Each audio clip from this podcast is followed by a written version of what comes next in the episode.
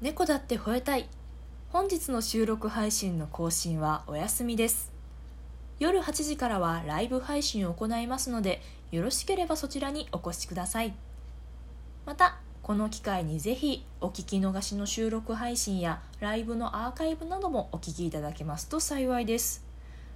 そしてここからは日曜日恒例のチャレンジコーナーといいますか自己満足コーナーといいますか今週はセリフ的なものに挑戦しようかなと思います。あもうそういうの全然いいっすっていう方はここで止めていただいてまあ聞いてやろうかなという方はこのままお進みください。断る。いつまでそこに居座る気？どれだけ誘われても放送部には入らない。今日は塾があるからもう帰るわ。分かったよ。一応考えとくから。ほらお弁当。部活頑張るんでしょ？栄養のこともちゃんと考えないと。あこら。好き嫌いしないでブロッコリーもちゃんと食べる。たく。